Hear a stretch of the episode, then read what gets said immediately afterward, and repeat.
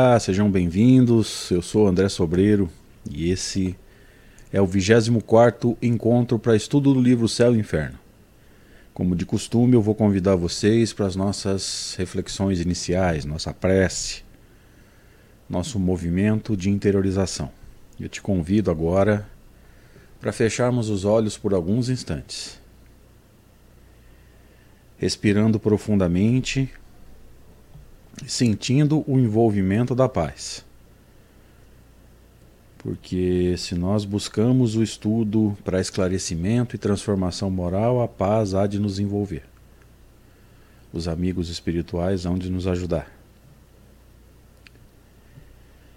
Se você sentir alguma forma de desconforto físico ou de pensamento, emocional, que pode sim advir do plano espiritual de algum irmãozinho necessitado, mas não temos como saber a princípio.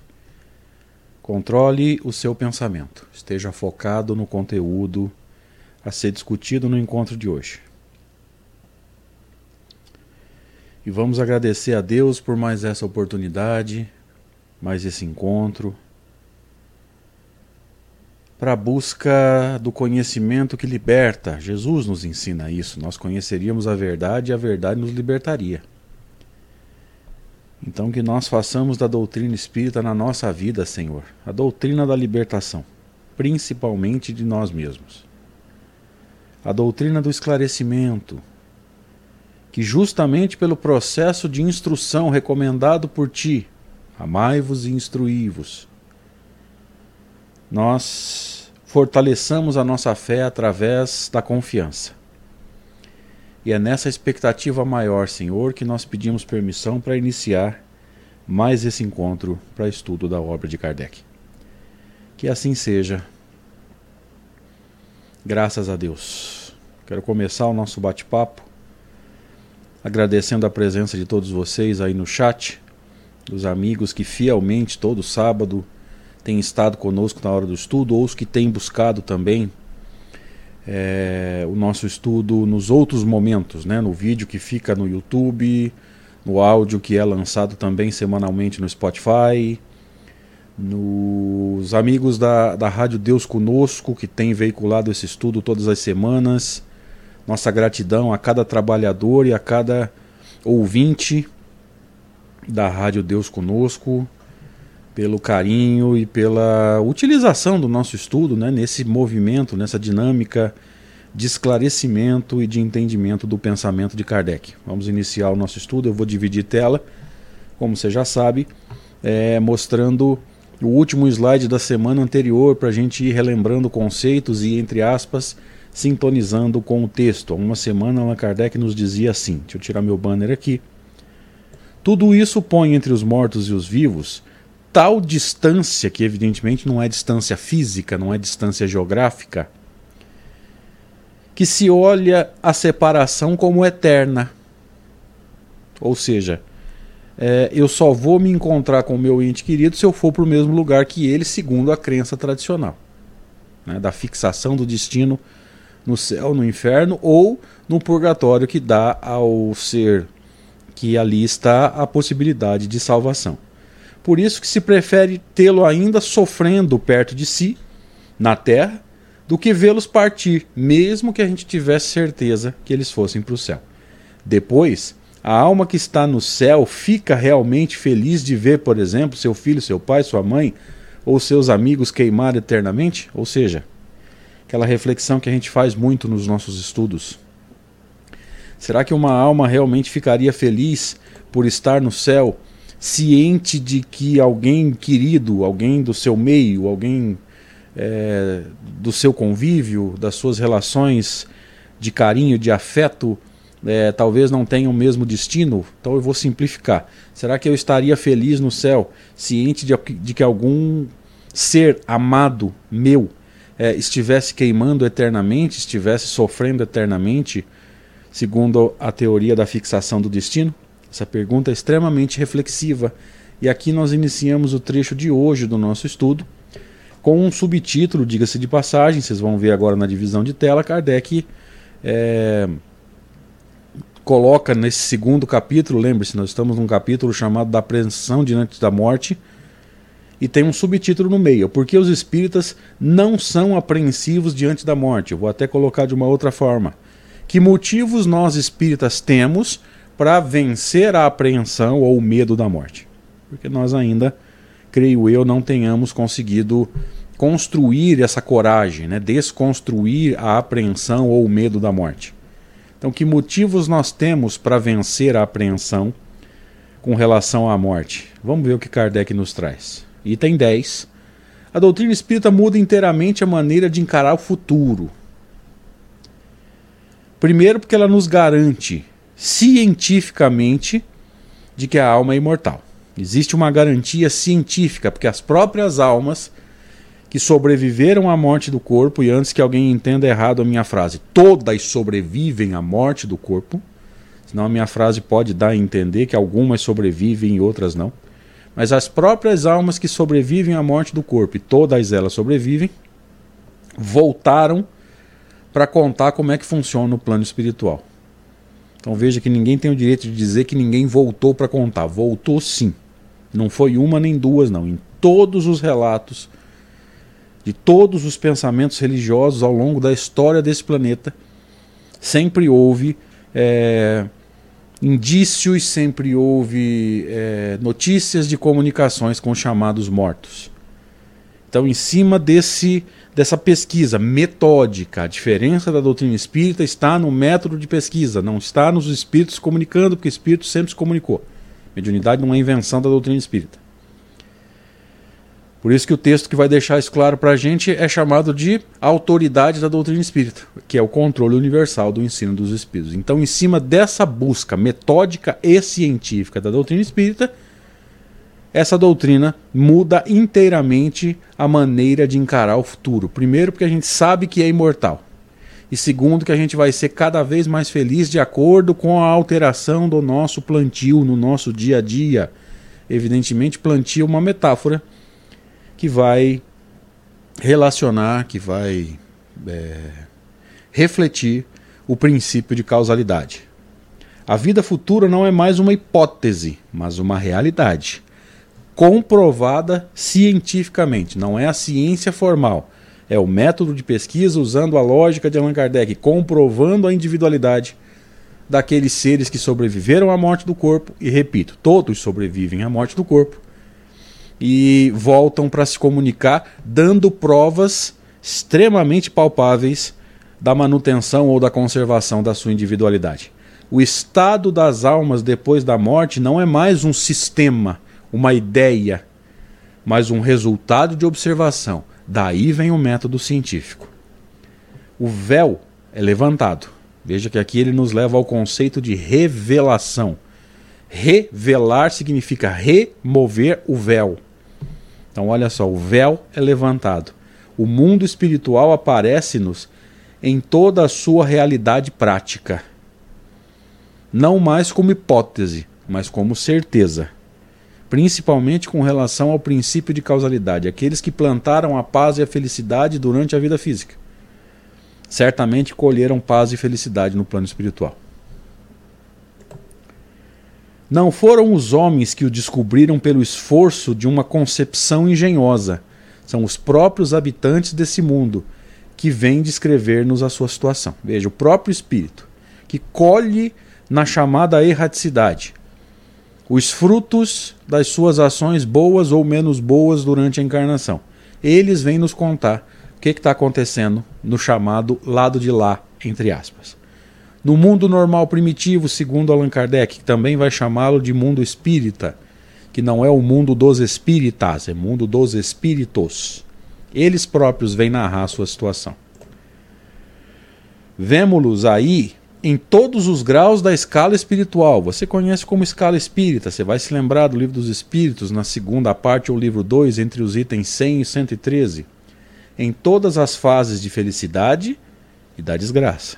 Então veja, espíritos mais evoluídos, menos evoluídos, nós vamos encontrar relatos extraordinários registrados nas reuniões mediúnicas e filtrados por Allan Kardec, porque como nós vimos na introdução dessa obra, a gente não pode esquecer desse detalhe. Kardec teve o cuidado de colher, de escolher muito bem quais as comunicações que seriam citadas na segunda parte do livro Céu e Inferno. Por quê? Porque nesse conjunto de comunicações, de manifestação dos espíritos, o certo é dizer comunicação, para sermos corretos doutrinariamente. Nesse conjunto de comunicações, era necessário que Kardec escolhesse as comunicações corretas que dessem um panorama correto do plano espiritual.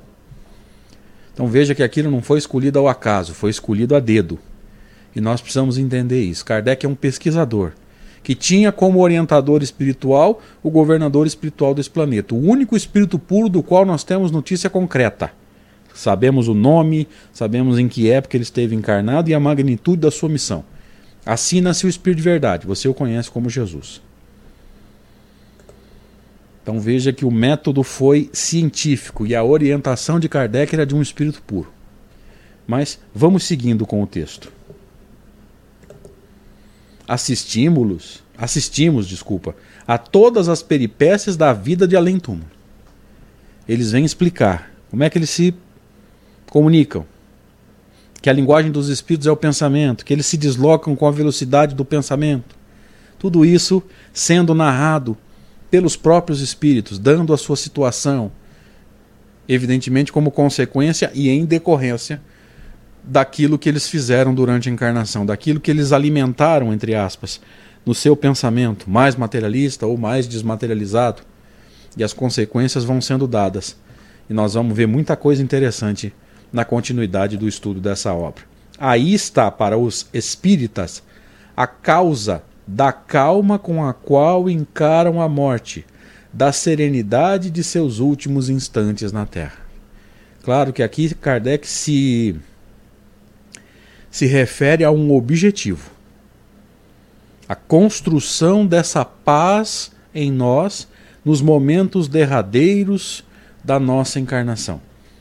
Quando a gente, Deus permita, que a gente vai poder calmamente dizer para Deus: Senhor, se estiver chegando o meu momento, que seja feita a tua vontade, não a minha. Tomara, Senhor, que eu tenha conseguido cumprir pelo menos a maior parte dos desígnios que eu mesmo escolhi e aceitei para essa encarnação. E sei que pela imortalidade da alma e pelo teu amor por cada um dos teus filhos, eu vou colher aquilo que eu precisar para evoluir. Olha como que é nesse raciocínio que a gente consegue identificar mais profundamente as características do Consolador prometido. Não um consolador que promete um céu de ociosidade. Vamos ficar lá no céu sem fazer nada por toda a eternidade. Não um consolador que vai prometer a punição eterna para os pecadores, até porque isso não consola ninguém. Eu, particularmente, não fico feliz quando descubro que alguém vai ser punido em consequência de um erro. E ai de nós, que estamos aprendendo o amor, se nós estivermos ficando felizes quando descobrimos que alguém vai ser punido por um erro. A gente não deveria estar tá clamando por justiça, a gente deveria estar tá clamando por misericórdia. Como Jesus diz: misericórdia eu quero. Olha como que muda o ponto de vista. Daí a construção, como diz Kardec, eu vou dividir tela de novo aqui, da serenidade com a qual aqueles que entenderam a doutrina espírita encaram os seus últimos momentos esse fenômeno natural chamado morte e, por consequência, o desprendimento do espírito com relação à matéria, evidentemente pelos laços fluídicos do perispírito. Então é uma construção que vai depender do nosso esforço. Porque às vezes a gente se engana achando que tudo vai acontecer na hora certa. Gente, na maior parte das vezes, essa hora certa é determinada pelo nosso esforço. Cuidado com esse negócio de hora certa para a gente não criar um clima de comodismo, né? Não, Deus vai saber o que fazer. Eu não preciso fazer nada. Não é isso. Ajuda-te, disse Jesus, que o céu te ajudará. O que os sustenta não é somente a esperança, é a certeza. Veja que Kardec trabalha a esperança como uma possibilidade. A esperança não é o sustentáculo da fé espírita. O sustentáculo da fé espírita, você sabe, eu também sei. É a certeza, através do entendimento, através do esclarecimento e através do estudo. Eles sabem que a vida futura não é mais do que a continuação da vida presente em melhores condições. O que é a vida presente? A encarnação. A vida futura, a imortalidade, independente de você estar encarnado ou desencarnado. É a continuidade da vida do espírito. Por que em melhores condições? Porque espírito não foi criado para viver com corpo. A estada no plano físico, ela é um momento, ela é uma passagem, se você quiser. Ela é uma viagem. Lembre-se, você vai viajar, mas tem que voltar para casa para continuar a sua vida. Nossa casa, você sabe, eu também sei. É o chamado plano espiritual, como nos ensina o livro dos Espíritos. Quando Kardec chama o plano espiritual de mundo normal primitivo. Voltando para o texto, e eles aguardam com a mesma confiança com que aguardam o nascer do sol depois de uma noite de tempestade. Veja que metáfora bonita.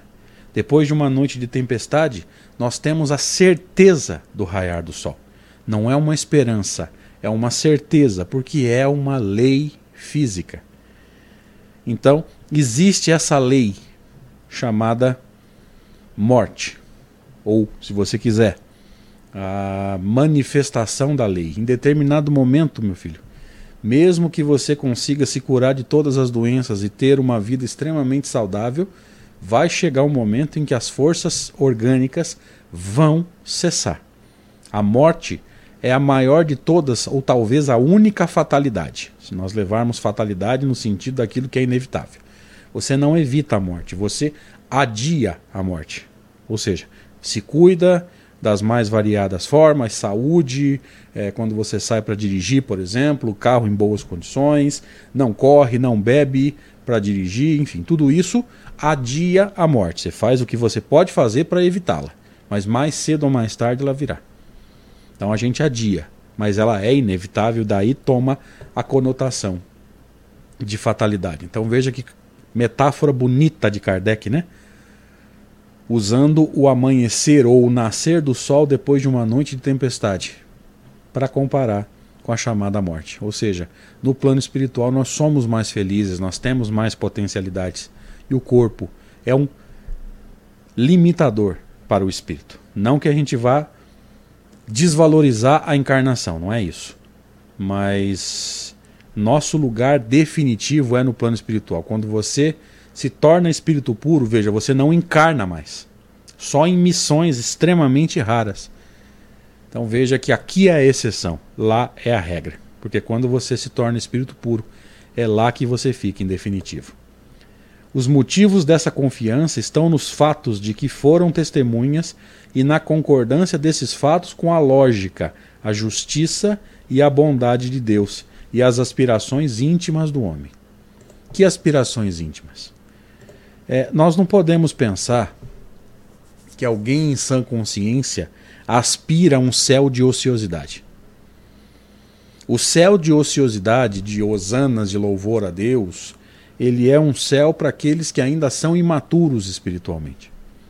Porque qualquer pessoa, mesmo não sendo espírita, minimamente maduro espiritualmente, sabe que no plano espiritual tem que haver trabalho, tem que haver construção. Porque se o céu é de ociosidade, aquele que mais merece o céu não teria encarnado para ser crucificado. Isso não tem pé nem cabeça. Então as aspirações do homem não batem nem com um céu de ociosidade, nem com um inferno de sofrimento. Então veja que texto extraordinário de Kardec, eu vou dividir tela mais uma vez, com o codificador nos dizendo assim: os motivos dessa confiança, dessa certeza, estão nos fatos de que foram testemunhas, porque os espíritos vieram contar como é que funciona a erraticidade. Na concordância desses fatos com a lógica, o bom senso, a justiça e a bondade de Deus. De que forma essa justiça se manifesta? Aqueles que foram bons vão estar em paz. Aqueles que não foram bons não podem estar em paz. E a maioria de nós que pelo menos entendeu a construção da paz, se esforça nessa direção. Acredito eu que seja nessa direção que nós estejamos nos esforçando para caminhar. Na construção de uma paz interna, como Jesus nos diz, que o reino de Deus é, não é um reino de aparências. O reino de Deus ele não é um reino de locais, ele não é um reino de aparências exteriores, é um reino de coração, o reino está dentro de vós, disse Jesus. Então, é na direção dessa construção de um reino interno que eu acredito que qualquer ser humano minimamente maduro espiritualmente está caminhando.